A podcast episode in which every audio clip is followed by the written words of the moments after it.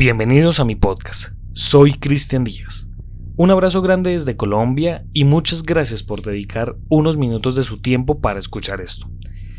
El día de hoy creo que tocaremos un tema que aún en la actualidad muchas personas no saben manejar y muchas personas eh, llegan a, causar, bueno, siniestros eh, y bueno, así como lo notaron ustedes en el título de este podcast, asesinatos, ¿no? Eh, ya teníamos el caso de Jonathan Galindo, ¿sí? que ya habíamos hablado en un podcast anterior eh, de este sujeto muy rápidamente. ¿sí? Tenemos tal vez eh, juegos que tal vez ustedes recuerden como el de La ballena azul, que en su época fue muy famoso y que, sin mal no recuerdo, también era un juego que se dio mucho en Facebook, ¿no? Que, es un juego que hasta ahora no se sabe quién fue el, autor de esto, quién fue la, mente detrás de este juego. Bueno, pues eh, el día de hoy los dejamos con esta historia que se desarrolla en Twitter.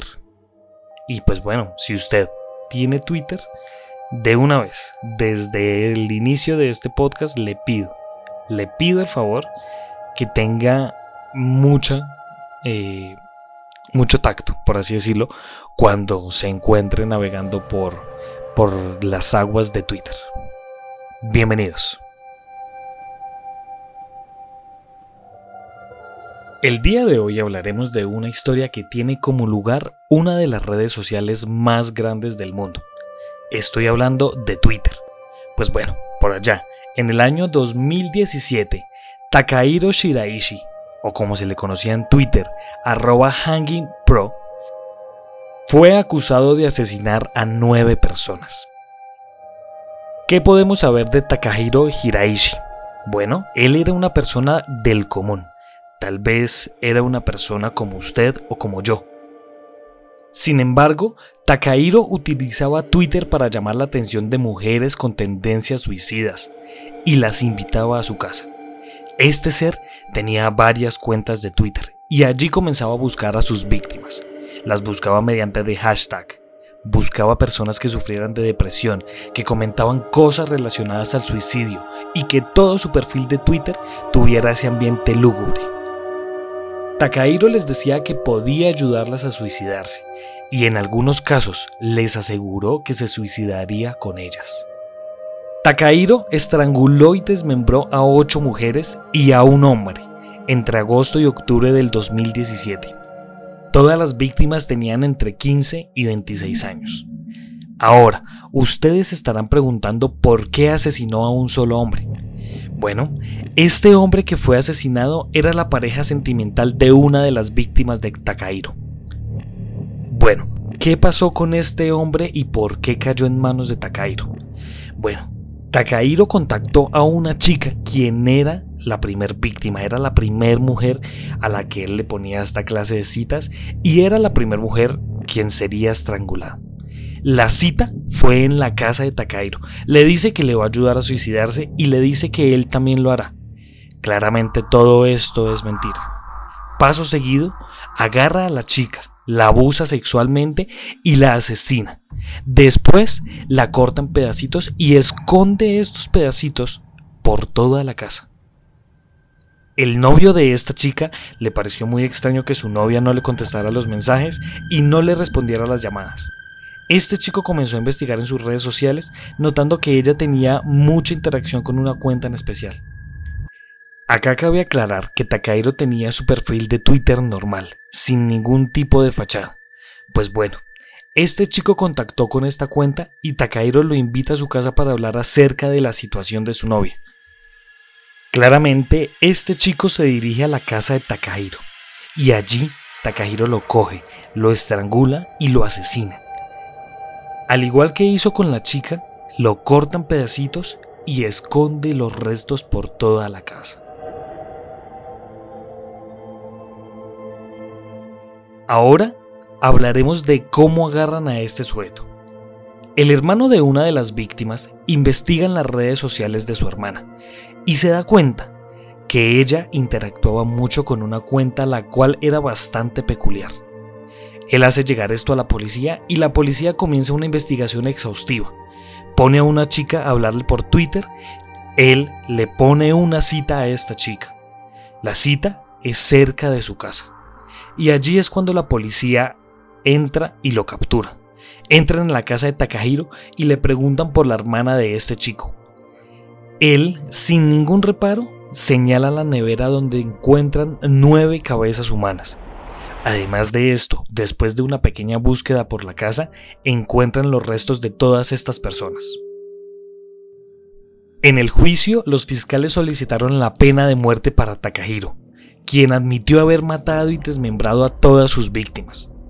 Pero sus abogados argumentaban que él era culpable del cargo menor de asesinato con consentimiento, alegando que sus víctimas le habían dado permiso para que él las matara. Sin embargo, Takahiro contradice a su equipo de defensa y aseguró que las mató sin su consentimiento. En el juicio, el padre de una víctima de 25 años le dijo al tribunal en noviembre que, abro comillas, nunca perdonará a Takahiro, incluso si muere. Incluso, ahora, cuando veo a una mujer de la edad de mi hija, la confundo con ella. Ese dolor nunca desaparecerá devuélvemela, dijo el, el padre de esta chica. Los asesinatos causaron conmoción en Japón y provocaron un intenso debate sobre todos los sitios web en los que se llegue a hablar del suicidio. El gobierno indicó en su momento que podría introducir nuevas regulaciones. Los asesinatos también indujeron cambios en Twitter. La red social enmendó sus reglas indicando que los usuarios no deben promover o alentar el suicidio o las autolesiones.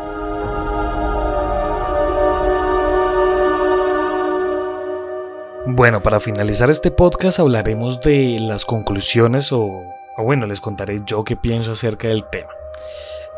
Primero que todo, si ustedes de pronto tienen Twitter, si no lo tienen, pues bueno, los invito de pronto a que, a que, a que utilicen, eh, o bueno, o que al menos chismosen Twitter como para que ustedes lleguen a, descubrir de qué se trata todo esto.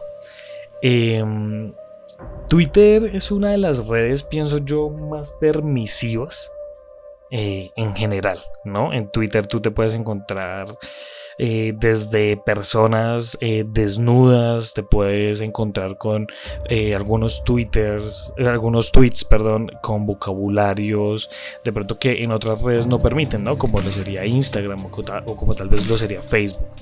¿cierto? Claro, acá también debemos aclarar que son de dueños completamente diferentes. Mm, pero Twitter es una de las redes más abiertas y en Twitter se han dado muchas cosas eh, extrañas. Ya de hecho por ahí teníamos también un, podcast donde hablábamos de un doctor que publicaba todas sus cosas en Twitter que aún a la fecha sigue publicando cosas muy, eh, muy interesantes pero también un poco macabras, ¿no? Por así decirlo sin desmeritar su, trabajo como médico, ¿no? que, es, que es fabuloso. Pero eh, Twitter siempre eh, ha tenido como esa, esa pequeña cosa que, que aumenta la... que, siempre pone eh, una línea más en, estas cosas siniestras. ¿sí? Ahora, también tenemos que saber que en estas épocas... y creo que desde la creación de, de todas las redes sociales han existido locos. De hecho, tengo un par de, de historias obscuras en Twitter que más adelante, pues bueno, las contaremos. Pero, pero siempre han existido personas extrañas, siempre han existido personas que quieren crear el mal y, y pues bueno, lo logran, ¿no? Eh, tenemos tal vez personas que quieran no sé, que quieran de pronto conseguir menores de edad para la prostitución, que quieran conseguir esta clase de, casos para matar, asesinar a la gente, para robar, bueno.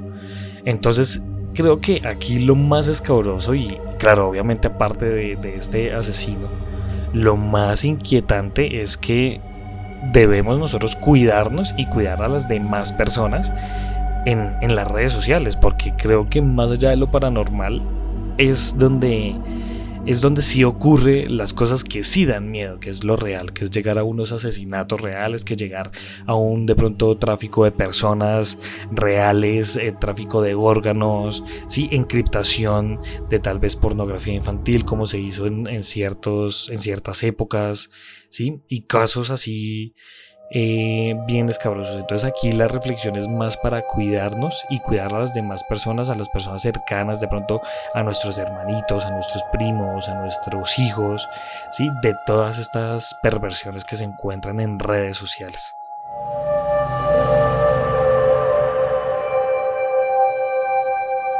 Muchas gracias por escuchar este podcast. Si usted quiere ser parte de esta comunidad, síganos en Instagram como arroba Colombia Paranormal Podcast. Allí puede estar al tanto de todo nuestro contenido. Muchas gracias. Nos estaremos encontrando en otro caso misterioso de la Colombia Paranormal.